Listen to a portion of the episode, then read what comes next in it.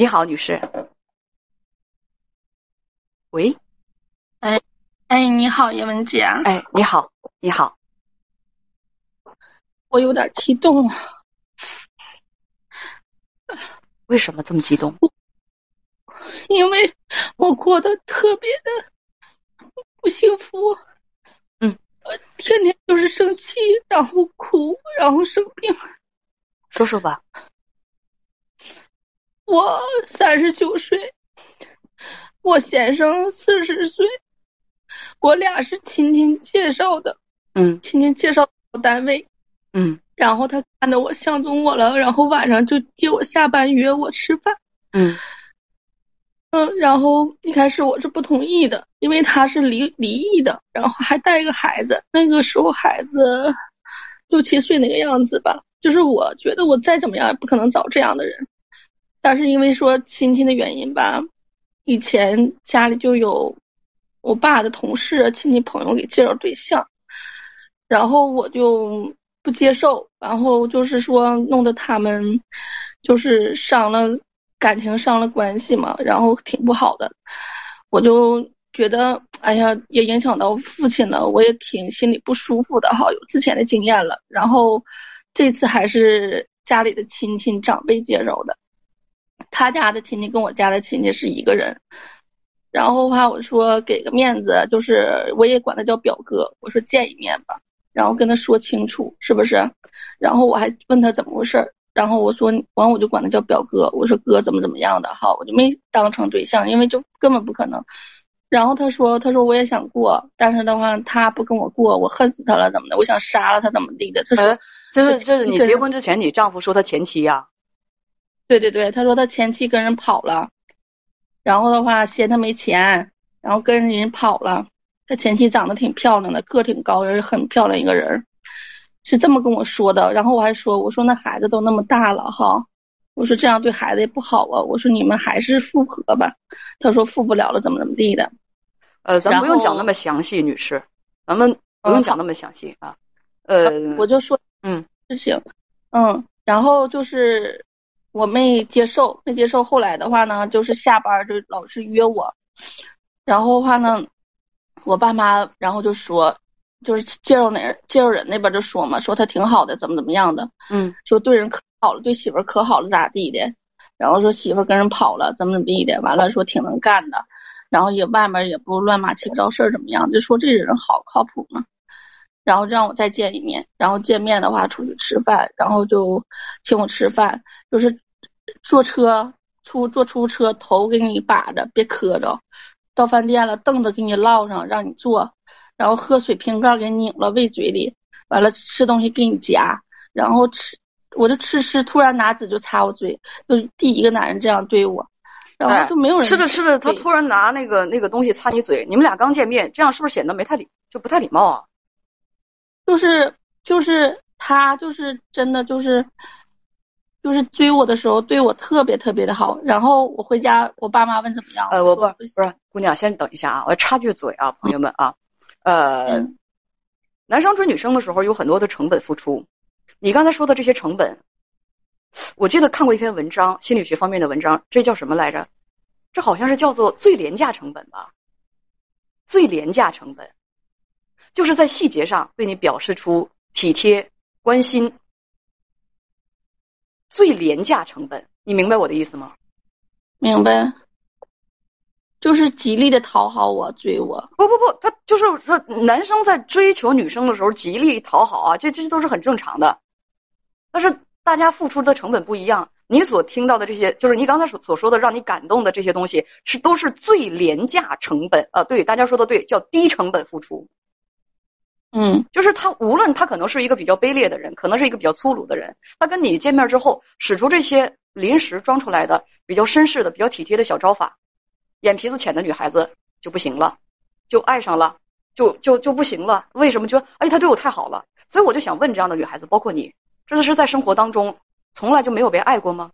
没有被温柔的对待过吗？这么一点点小伎俩，如此的廉价，就感动的就不行了。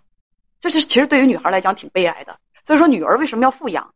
咱们就是说到呃呃，就是说到这儿啊，就是延展说两句。这个富养不是指你给女孩子花多少钱，让她就是在金钱方面她可以多么多么的败家，而是说你要让你的女儿知道爱是什么样子的，有人爱她对她好，让她并不要觉得别人给她拧个瓶盖拉一下凳子都是很正常的，你得让她知道那是一个比较有涵养的一个绅士的最基本的。礼貌操作，而不是说他就这样给你拉个凳子，上出租车的时候给你拿手就这么体贴的挡一下，他就是对你好了，他就是爱上你了，你就必须非他不可了。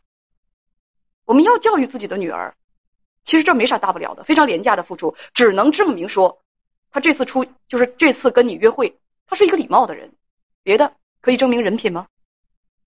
好，继续讲。是，就是没有说被他这个事情感动，只是说。只有这个男人对我这样式的，别人也没有。就是我是比较走心的那种，然后的话能感觉到他他的好意，但是我也就感觉插嘴那下对我触痛挺大。我说没有人这样对我，就是我跟男的。你你你稍等啊，不好意思，姐再打断你一下。别插嘴这个事儿，我觉得如果是一般的姑娘啊，就是家庭家教比较好，礼貌分寸都掌握的比较好，那样的家庭就会知道。其实擦嘴这种亲昵的举动，在第一次见面的时候，两个人不太熟的时候，你就上去直接拿纸去给人姑娘就往人家嘴上按，一般的姑娘会觉得你粗鲁，而不会觉得你这是对人好。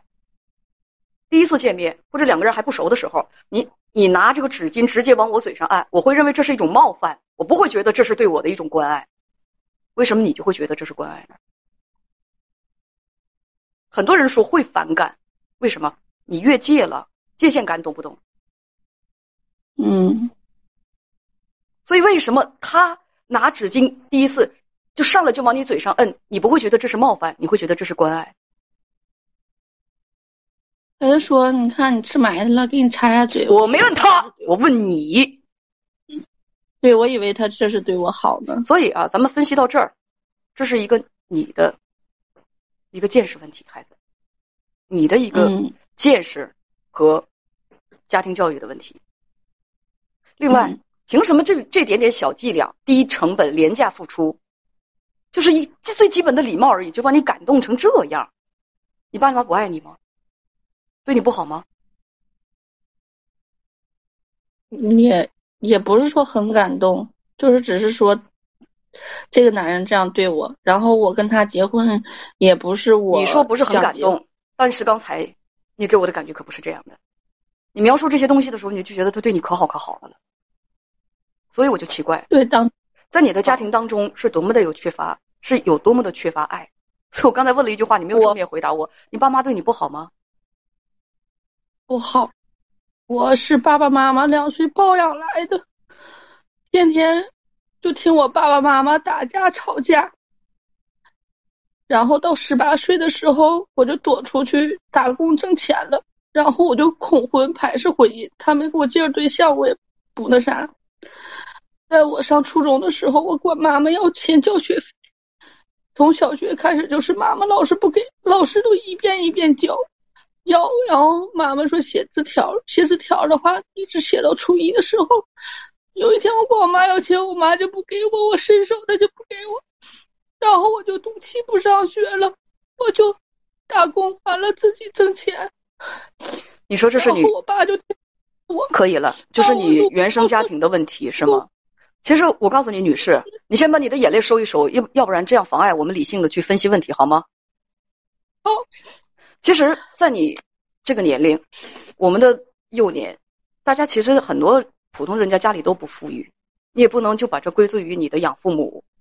他们就是对待你苛刻，但是我能够感觉得到，可能是生活可能就是比较的窘迫，呃，在在童年的时候，家庭当中呢，父母也没有教过你什么识人的这种本领，也没有得到特别多的关爱和照顾，所以说碰到这么一个人，耍点小手腕就觉得他很好，后来你就跟他结婚了啊，咱们稍稍快进一点，结婚之后呢？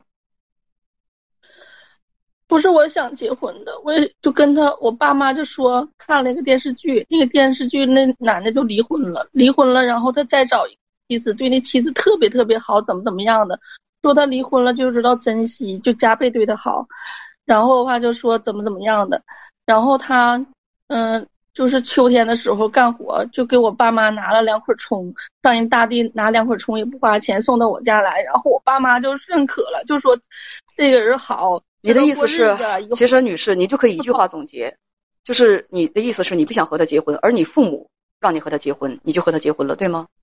对，然后我爸就逼我。然后我就说想处一处，然后我爸就说，嗯，那我爸妈就说问问我说你问问他们家呀，什么时候能结婚呢？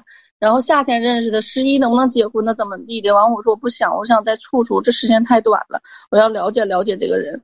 然后又说啊，你这十一结婚吧，怎么怎么地的？你还有个妹妹呢，你得给妹你妹妹时间呢，不能一年嫁俩呀，就让我上人家去问去。然后拿着这些礼物的话上人家去拜访去。我所有我的朋友也没有这样事儿的，都是男方然后提亲，然后拿礼物什么的，就让女士女士女士，有位朋友说的对，大家说你的意思就是。嫁给这个人是你父母的责任是吗？跟你没关系，跟我也有关系，但是我那就不要光强调父母的问题。我刚才问你的问题是，咱们可不可以有问有答？我刚才问你的问题是结婚之后怎样？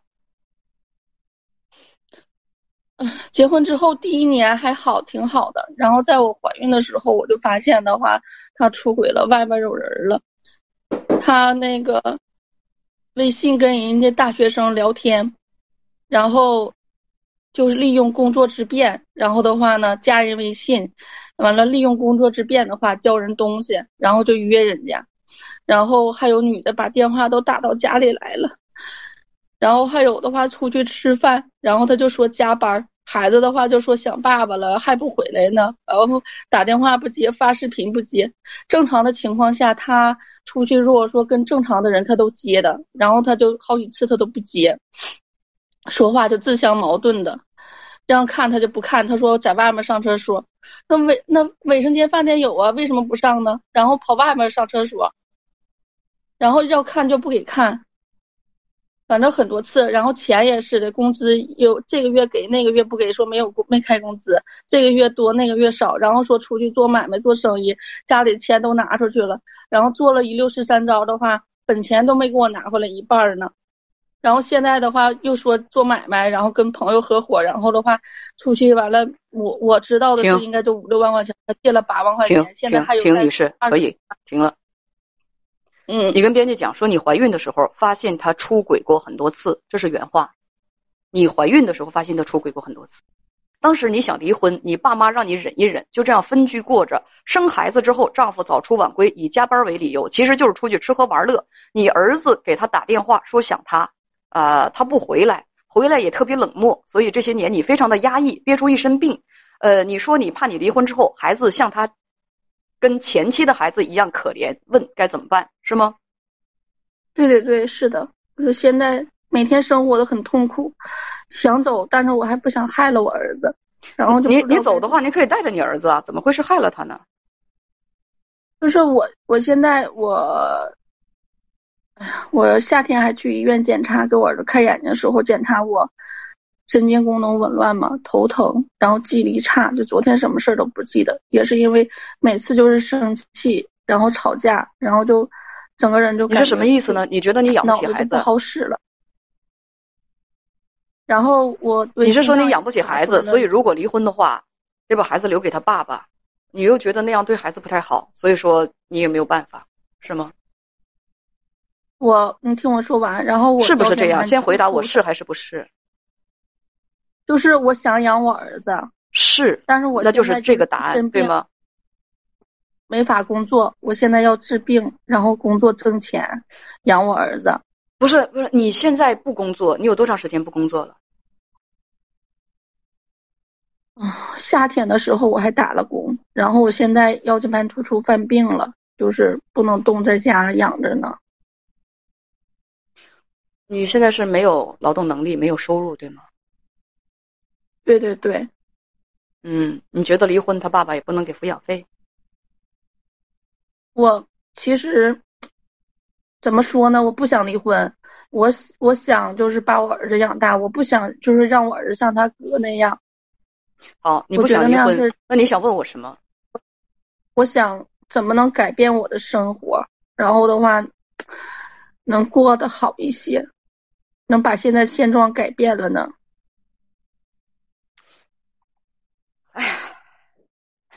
让我改变你丈夫？那怎么可能呢？你丈夫不可能改变。他他就是前几天也是的，你知道吗？就这两三天我都哭了两次了，给他跟他说话哈，说三遍他都不回答一下子，我就觉得哎呀妈，我这是怎么过这样了呢？我跟他说话都不理，太伤人，太没面子，太没素质，太完了发信息我一些孩子什么事儿啥的哈，有什么事儿发信息，好几天完了也不回，就不说话，然后就在天天在那玩手机看电视，然后困了就睡觉。孩子说你爸爸我陪我，他也不陪。我刚才问了你个问题，但是你只顾着发牢骚吐槽，你你没有，你难道是想让我帮你改变你丈夫吗？让他爱你，搭理你，别这么对待你？嗯，也是，但是但是我告诉你，不可能，嗯，他不会改变，不可能，谁也无法让他改变，除非他自己想改变。但是，他应该没有这个意愿去改变。你要是继续和他过，你就会把现在的日子一直过到死，一直就会这样，而且还可能一天一天的比现在更差，因为一天一天的你的年纪会变大，疾病会越来越多，你的身体会越来越疼痛、衰老，还不如现在，日子会一天比一天更糟糕，就是这样。如果你不办呢？怎么办？就是改变你自己呗，改变你自己。我该怎么办呢？把自己改变，出去劳动，锻炼身体，积极向上。嗯，努力多看书，提升自己，让自己视野开阔，提升格局，增加智慧。嗯，有能力，别这样成天像个怨妇一样赖赖唧唧的，毫无精神头。学会自己把自己的该负的责任负起来，不推责，把自己变成这样的人，你的生活才会有改变，有智慧。有能力，如果你这一样都没有，就像我刚才说的那样，生活会糟糕到底，一直到死，也不会有任何的改变。嗯，好，你还有问题吗？对，我现在就是在家做康复训练，再苦再累我也要坚持。然后我想把病治好，然后找个工作，能挣钱，然后我想把孩子至少的话养大成人。我刚才的问题是你还有问题吗？而且你说的很好，这确实是你应该做的事情，不错。嗯，是。如果能做得到你刚才说的那些，你的生活会有很大的改观，没毛病。你你该怎么做？其实你自己心里是清楚的。嗯嗯。你现在具体有什么病啊？我头疼，头都肿了，血管出来，神经衰弱。然后失眠，神经功能紊乱，大夫检查是这么说的。然后心脏的话不太好，心脏有个血管有口，然后有个栓子，它会影响你的行动吗？不，对，颈椎病和腰间盘突出，还有风湿性关节炎、腿疼，就是会影响。它会影响你的行动吗？这些病影影响影响就是影响压迫右腿，影响了我的右边的屁股和腿，就影响行走了已经。有些工作其实你还是可以做的，嗯，因为听起来没有什么大毛病。有很多比你身体更糟糕的，他们还都在工作岗位上，因为他们自强。我就我也是，我就只能打点零活，然后做一点手机能干的这个挣钱的小事情。你知道你跟他们不同的地方在哪儿吗？嗯，不同的地方在于。他们认为自己不是弱者，你对自己的定位就是个弱者。啊，是的，是的，嗯，对。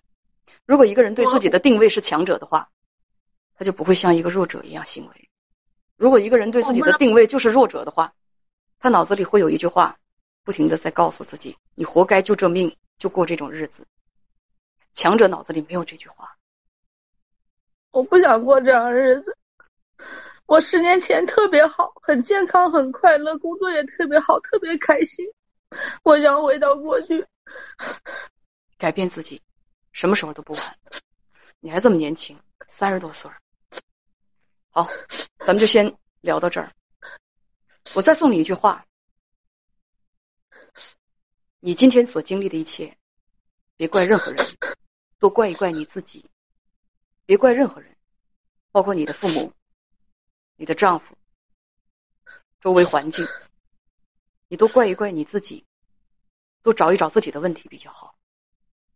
其实，人的境遇很大程度上都是自己的选择带来的，自己的行为和选择带来的。